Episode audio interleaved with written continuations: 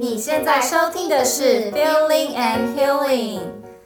大朋友好，小朋友好，我是 Feeling，我是 Healing，欢迎来到中英绘本故事时间。这是一个给大人疗愈、孩子学习的空间。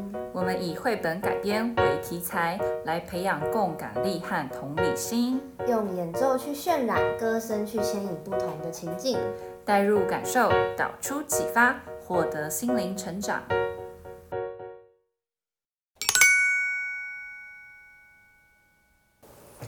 今天要来跟大家分享一只玩具熊 Teddy Bear 的故事。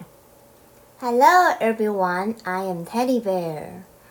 Teddy Bear lived in the toy department of a big store. Day after day, he waited with all the other animals and dolls for somebody to come along and take him home.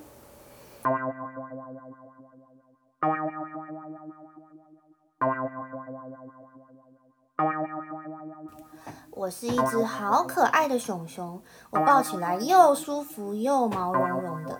可是我每天一直等，一直等，为什么都没有小朋友要来买我回家呢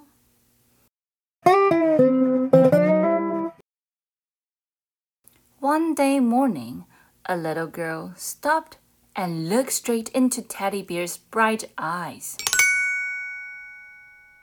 妈咪，妈咪，我们可以买这只熊熊吗？它好可爱哦。Baby, not today. 而且你看这只熊熊的衣服少了一颗纽扣诶。I don't think it's a good idea to buy a teddy bear who lost a button. 少了一颗纽扣的熊熊一点都不好看。我们走吧，回家了啦。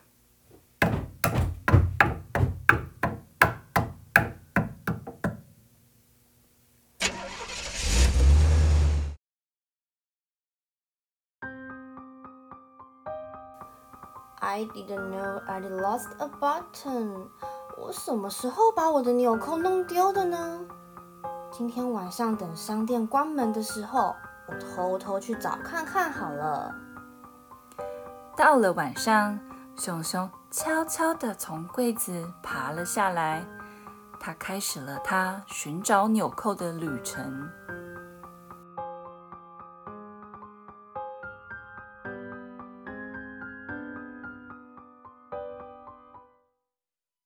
Where's my button? Where's my button? I miss you. I miss you.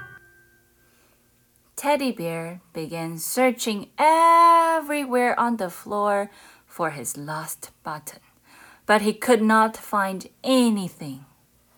既然这层楼没有我的纽扣，不如我搭手扶梯上楼去看看好了。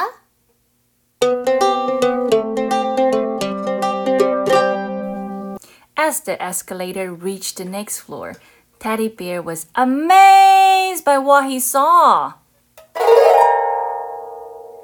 哇哦，这层楼好多家具耶！有灯，有床，有沙发，还有桌子跟椅子，太酷了吧！这是一个皇宫吧？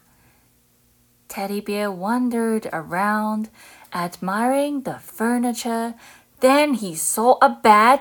He crawled into a large, thick mattress. 当他爬上床的时候，他发现，哎，床垫上这个圆圆小小的东西，不就是纽扣吗？这应该就是我遗失的纽扣吧？I want to pick it up and take it back. 但是。 因为这个纽扣是缝在床垫上面的，熊熊要好用力、好用力的拔，它最后最后一次很用力的时候，就这么跌倒了。And he bent into a tall floor lamp. Oh no！好痛哦。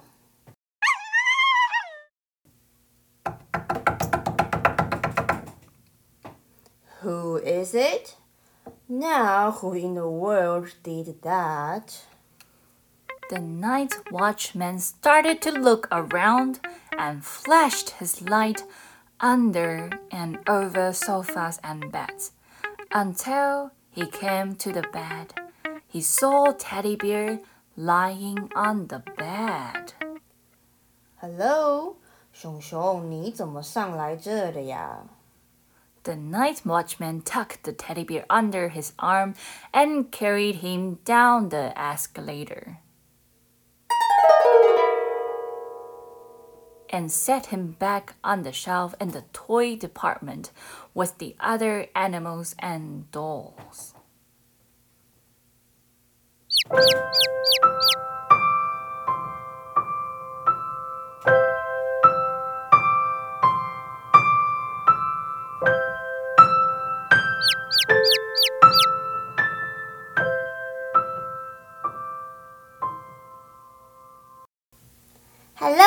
Teddy Bear. I'm Lisa. I'm here again to bring you home. 昨天来的小女孩回家想了想，她决定花自己的零用钱来把熊熊买回家。到了家的时候，女孩又兴奋又开心地跟熊熊介绍她的房间，她还给熊熊做了一个小小的床。Dear Teddy Bear，虽然啊你少了一个扣子，但我就是喜欢你不一样的样子。You will be my best friend. I like you just the way you are.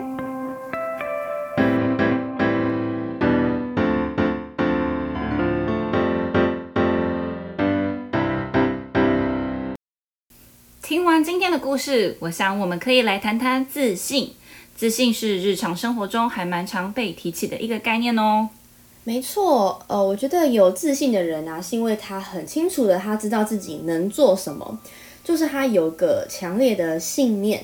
那个信念就是知道自己有能力，并采取一个有效的方法去完成某项任务，或是解决某个问题。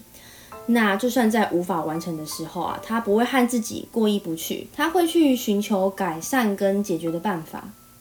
对啊，其实我觉得，呃，不只寻求改善和解决啦，调整心态这件事情也非常重要。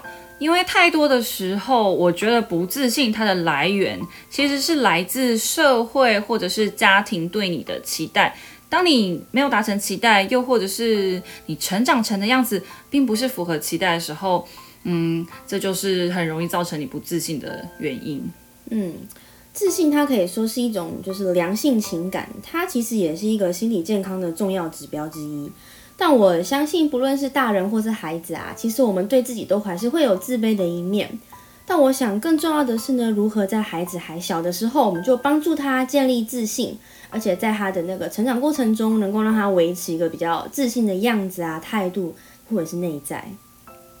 没错，所以我觉得家长他的陪伴和引导，这时候就是最重要、最重要的。因为对于孩子来说，我觉得造成自卑基本上是分成内在和外在。那比如说外表不符合社会的期待，他可能比较胖，嗯，也许他被班上同学嘲笑过。那也有可能是大人他不经大脑的一些言语，就是对他心理构成一些伤痕，那造成他比较自卑。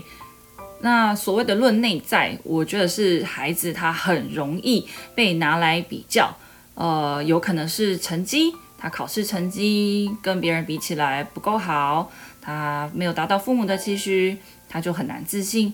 又或者是我想前阵子很常被探讨的同性议题，他可能因为自己跟大家不一样，所以呢就造成了不自信。嗯，其实反观成人，也有很多人都还在学习着如何要比较自信。譬如说在工作上的阶级啦，或者是他的 title 之类。像举个例，可能这个社会就是会对男性的要求，收入一定会要比女性高。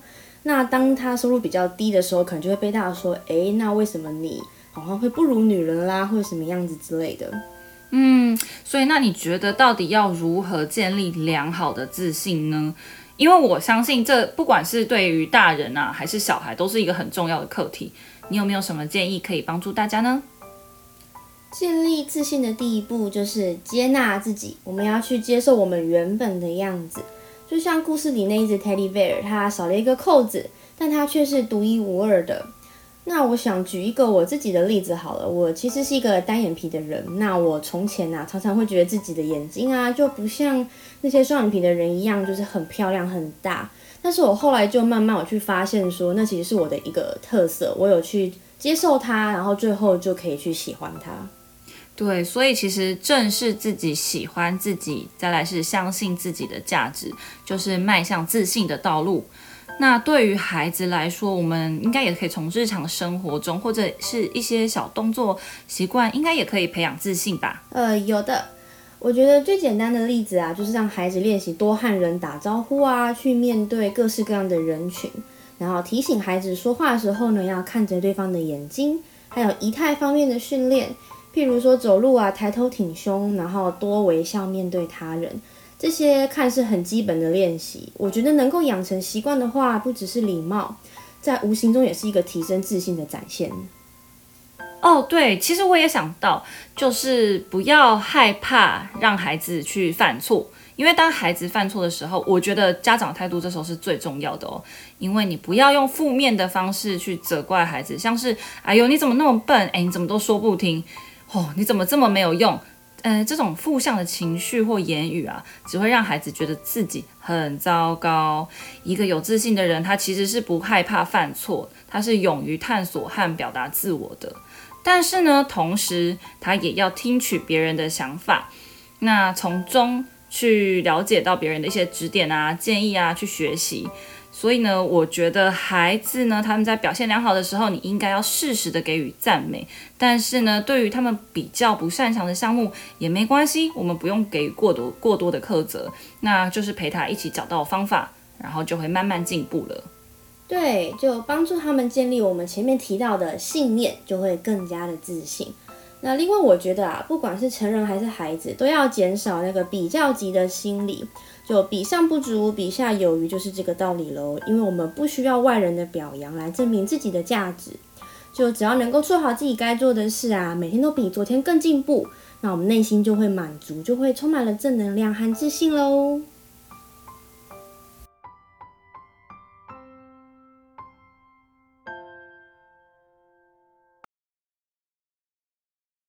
接下来，让我们用一首歌来结束我们这集的 Podcast 吧。